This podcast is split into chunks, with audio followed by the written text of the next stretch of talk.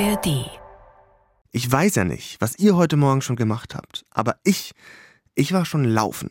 Morgens vor der Arbeit laufen gehen ist so ein unfassbar gutes Gefühl für mich. Mache ich viel zu selten, aber wenn, dann bin ich so richtig angezündet. Vielleicht auch, weil ich diese komische Vorstellung habe, dass das der Morgen eines richtigen High-Performers ist. Laufen gehen, Müsli mit Früchten futtern, meditieren und dann Attacke. Aber macht mich das wirklich besser? Oder wie klappt Selbstoptimierung wirklich? Die Frage klären wir heute.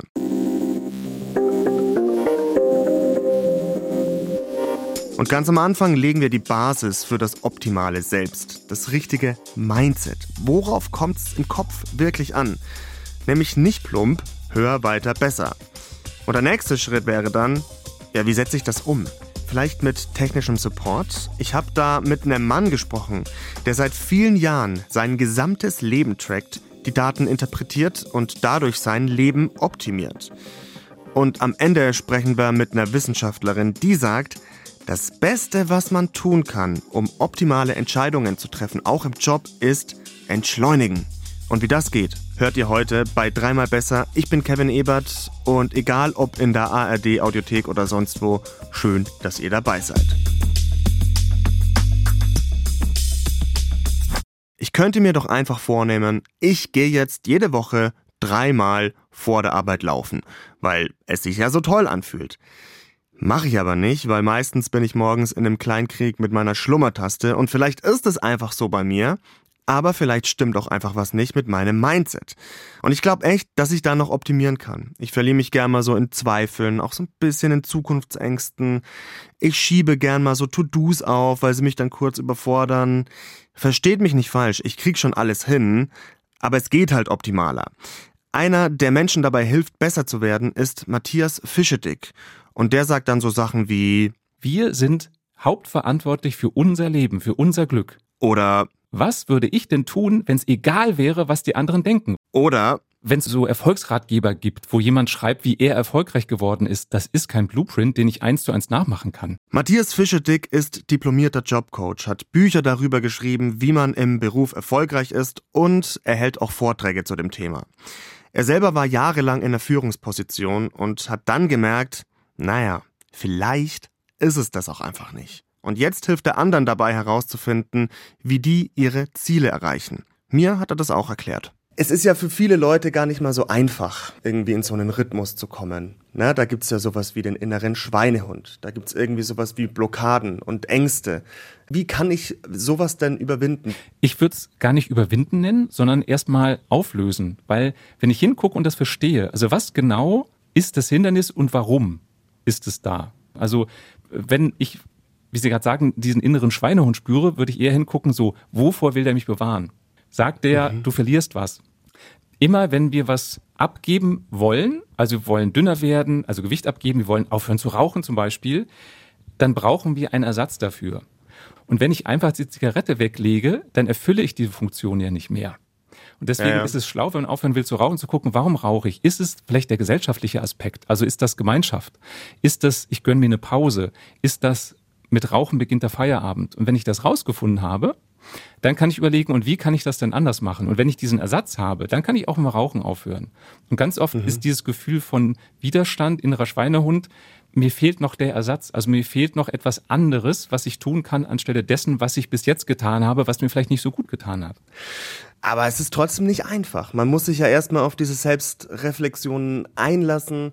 Also das ist doch nicht einfach mal gemacht mit, ich setze mich mal einen Abend hin und schreibe mal eine Liste, oder? Also das ist ja ein Glaubenssatz. Ne? Also ich kann sowas wegschieben, indem ich sage, ja, das geht ja so einfach nicht. Ne? Mm, und dann werde ja. ich mir selber okay. recht geben, weil ich mir beweise, ja. ja, guck mal, siehst du, hat nicht funktioniert.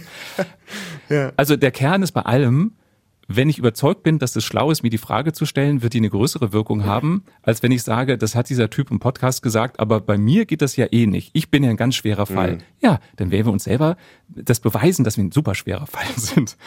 Mhm. Ja. Gleichzeitig Natürlich gibt es auch Fälle, die super komplex sind. Das sind aber die wenigsten. Und wenn jetzt jemand diesen Podcast hört und sich denkt, boah, das klingt total interessant und ich hatte auch ähm, Lust, das Beste aus mir rauszuholen, was wäre denn so die eine Stellschraube, die man wirklich schnell drehen kann, dass man sowas vielleicht erreicht?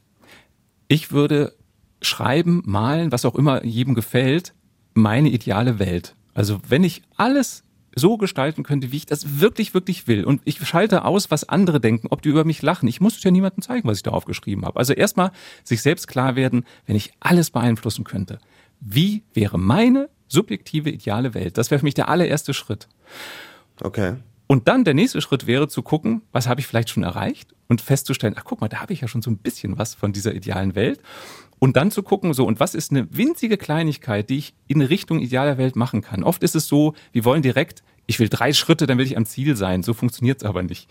Also lieber Salamitaktik, überlegen, was kann ich ab morgen anders tun, als klitzekleinigkeit, um meinem Idealbild meiner Welt näher zu kommen. Okay, kleine Schritte machen. Nicht alles auf einmal umsetzen.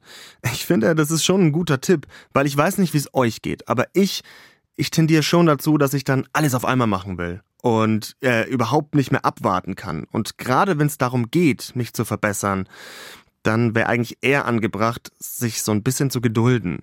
Wie finden Sie denn den Begriff Selbstoptimierung? Anstrengend ist das Erste, was mir da einfällt, weil das hört sich so an, ich muss an mir rumschrauben, ich muss ständig feilen und schweißen und was auch immer man da so machen könnte. Also mit Druck wird es von Ihrer Seite auch assoziiert. Auf jeden Fall. Okay, aber geht's bei Ihnen nicht auch äh, darum, das Beste aus den Klienten und Klientinnen rauszuholen, die Sie betreuen? Ich würde nicht sagen das Beste, auch wenn das zutrifft, sondern das Passendste. Weil oft mhm. ist so dieses Thema, was bedeutet Erfolg? Und dann kommt ganz schnell, ja, ein dickes Auto, vielleicht ein eigenes Unternehmen gegründet, eine Rolex am Handgelenk und ich muss mindestens einmal im Leben in Dubai gewesen sein. Das sind so aus meiner Erfahrung so das, wo man glaubt, so dann bin ich erfolgreich. Und ich halte das für Quatsch. Das wird uns so vorgegaukelt oder wir glauben, das müssen wir leisten, um erfolgreich zu sein oder um als erfolgreich gesehen zu werden. Ich finde ja, Erfolg ist subjektiv. Also zum Beispiel, mhm. ich brauche kein dickes Auto. Also auch wenn andere sagen, mhm. ich habe ein dickes Auto, das habe ich es geschafft. Für mich ist das total Pumpe, weil mir ist zum Beispiel Freiheit viel wichtiger und ein Auto bindet mich. Und das ist für mich Erfolg, weil ich mehr Freiheit leben kann. Sich optimieren, sich verbessern, whatever, das ist Kopfsache. Und da muss man auch erstmal aufwühlen, was ist denn überhaupt mein Thema? Also, wo will ich mich verbessern und was ist für mich Erfolg? Okay, mal angenommen, ich raff das. Ja, ich habe herausgefunden, was mein Ding ist. Wie mache ich mich da jetzt besser? Denkt mal an Unternehmensprozesse. Also wie verbessert man die? Man trackt, man führt Protokoll, man hat Datensätze und wertet die aus, man schraubt an Prozessen. Und genau das können wir auch bei uns machen, wenn wir wollen, durch Habit Tracking. Florian Schumacher aus München lebt Habit Tracking auf einem anderen Level. Seit über zehn Jahren überwacht der sein gesamtes Leben. Das ist das Gewicht, das ist vor allem der Schlaf, den ich ihm schon seit vielen Jahren messe. Das ist je nach Phase, auch mal beim Sport sind das gewisse Aktivitäten und sporadisch natürlich. Bluttests sind sozusagen zur Verlaufskontrolle interessant, alle paar Monate. Er gilt in Deutschland als Pionier der Self-Tracking-Szene und die SZ hat ihn in einem Artikel mal als eine Art modernen Propheten bezeichnet.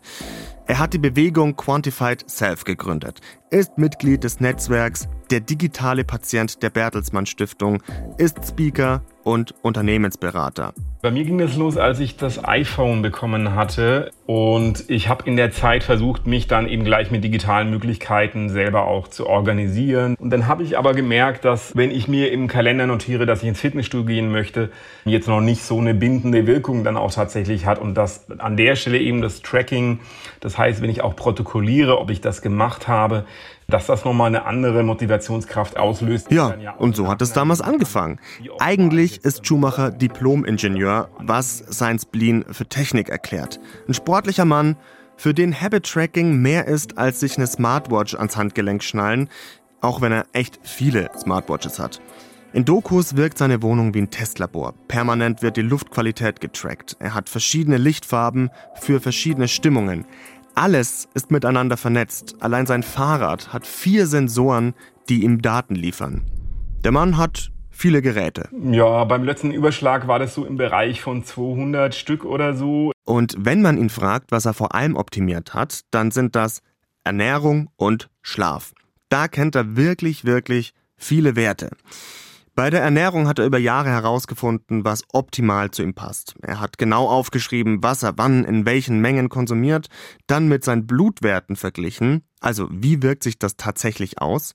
Er hat versucht und probiert, Ernährungsdaten mit seinen Sportdaten kombiniert und so hat er verschiedene Ernährungsoptionen für sich gefunden. Denn es kommt ja auch darauf an, braucht er gerade viel Energie?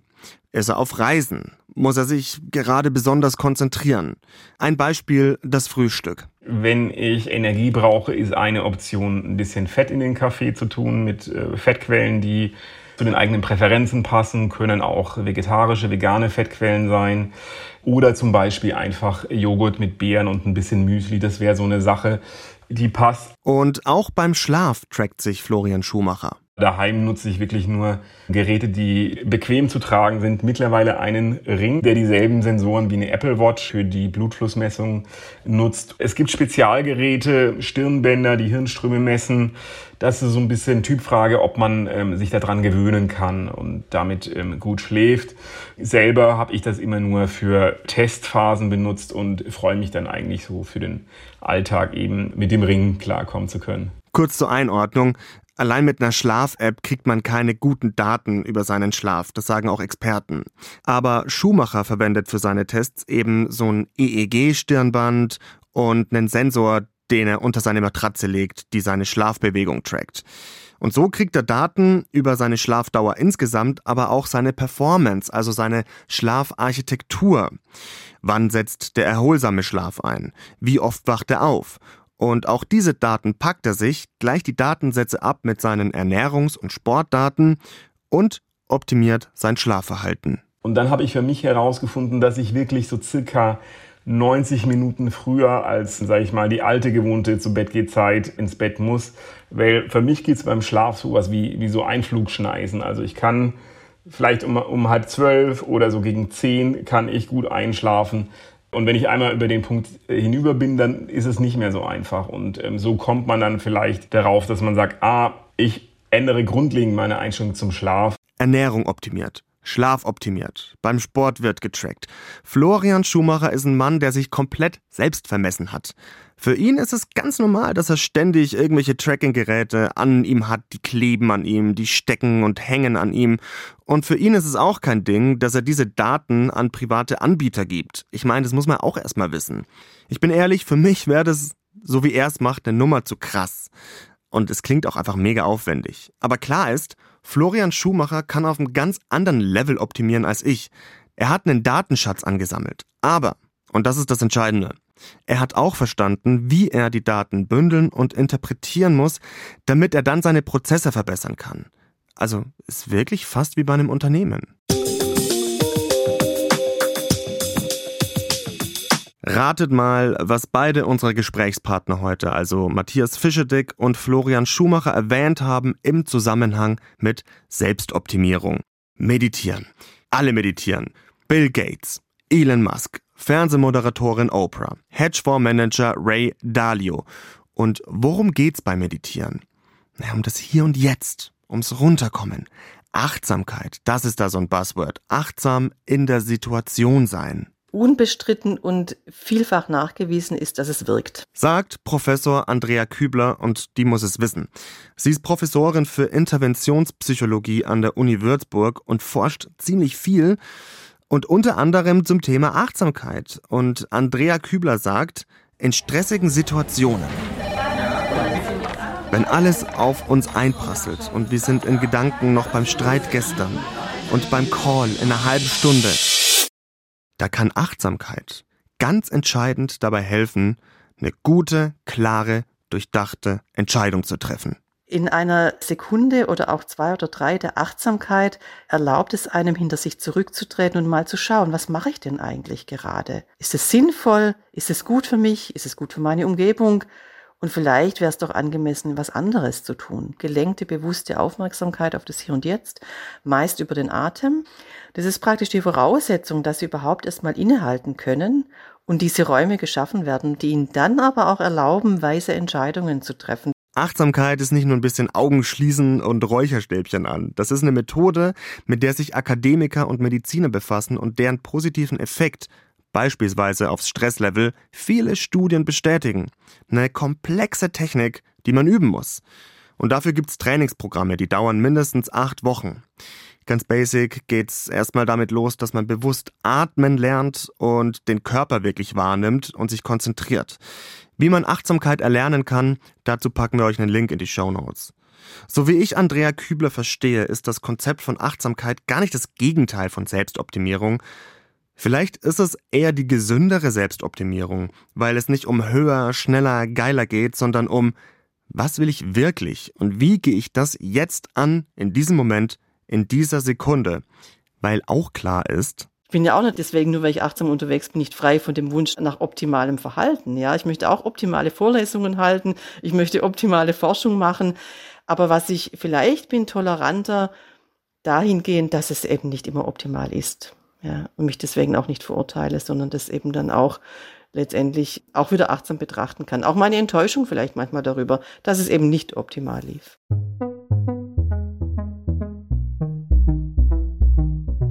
Selbstoptimierung und wie die sinnvoll geht, das haben wir uns heute angeschaut. Und für mich ist das Wichtigste, Selbstoptimierung muss eben nicht heißen, dass ich der nächste Bill Gates werde, sondern dass ich vielleicht erstmal auschecke, was ist für mich überhaupt ein wichtiges Thema, bei dem ich mich verbessern will? Was ist Erfolg für mich? So wie das Matthias Fischedick erklärt. Oder dass ich mir technische Unterstützung gönne, mit Tracking-Devices, die Daten über mein Leben sammeln. Ob das so ausgeprägt sein muss wie bei Florian Schumacher, ja, muss auch jeder selber wissen. Und vielleicht ist es am Ende auch eher die Achtsamkeit statt Selbstoptimierung. Oder Selbstoptimierung durch Achtsamkeit. Auf jeden Fall sagen alle Menschen, mit denen wir gesprochen haben, man darf sich nicht so viel Druck machen. Das steht der Selbstoptimierung sogar im Weg. Und es darf nicht zum Zwang werden. Natürlich gilt das für alles im Leben, aber vor allem für die Liebe. Und hier kommt das Nice to Know am Ende der Folge. Bei unserer Recherche über DNA-Analyse zur Selbstoptimierung sind wir auch auf DNA-Dating gestoßen. Also es gibt, beziehungsweise in manchen Fällen gab, Gen-Partnervermittlungsplattformen, die versprechen dir mittels Genanalysen den perfekten Partner oder die perfekte Partnerin zu liefern. Wissenschaftlich ist das sehr, sehr umstritten weil zur Liebe gehört ja noch viel mehr als nur das perfekte Match auf DNA-Ebene. Und in diesem Sinne sage ich, ich bin raus. Meine Redakteurinnen Anna Fawig, Veronika Süß und ich sagen Ciao. Und habe aber noch einen Podcast-Tipp für euch, nämlich den Podcast SWR2 Wissen. SWR 2 Wissen, der Podcast. Jeden Tag eine halbe Stunde. Interessante Hintergründe. Ich habe Patienten, die alleine essen müssen, weil sie die Geräusche ihrer Kinder nicht ertragen. Überraschende Ansichten. Der Lux ist ein Arschloch sowieso. Wichtige Erkenntnisse. Wenn Energie kristallisiert zu Materie, kommt gleich viel Materie und Antimaterie heraus. Drängende Fragen. Was spricht dafür? Was dagegen, dass ein Windrad ein Auerhuhn tatsächlich stört? Historische Ereignisse. Mr. Gorbatschow Tear down this wall. SWR 2 Wissen, das sind gut recherchierte Geschichten aus unterschiedlichsten Gebieten, zum Beispiel Medizin, Klimaschutz oder bewegende Biografien. SWR 2 Wissen könnt ihr in der ARD Audiothek hören, der SWR 2 App oder überall sonst, wo es Podcasts gibt.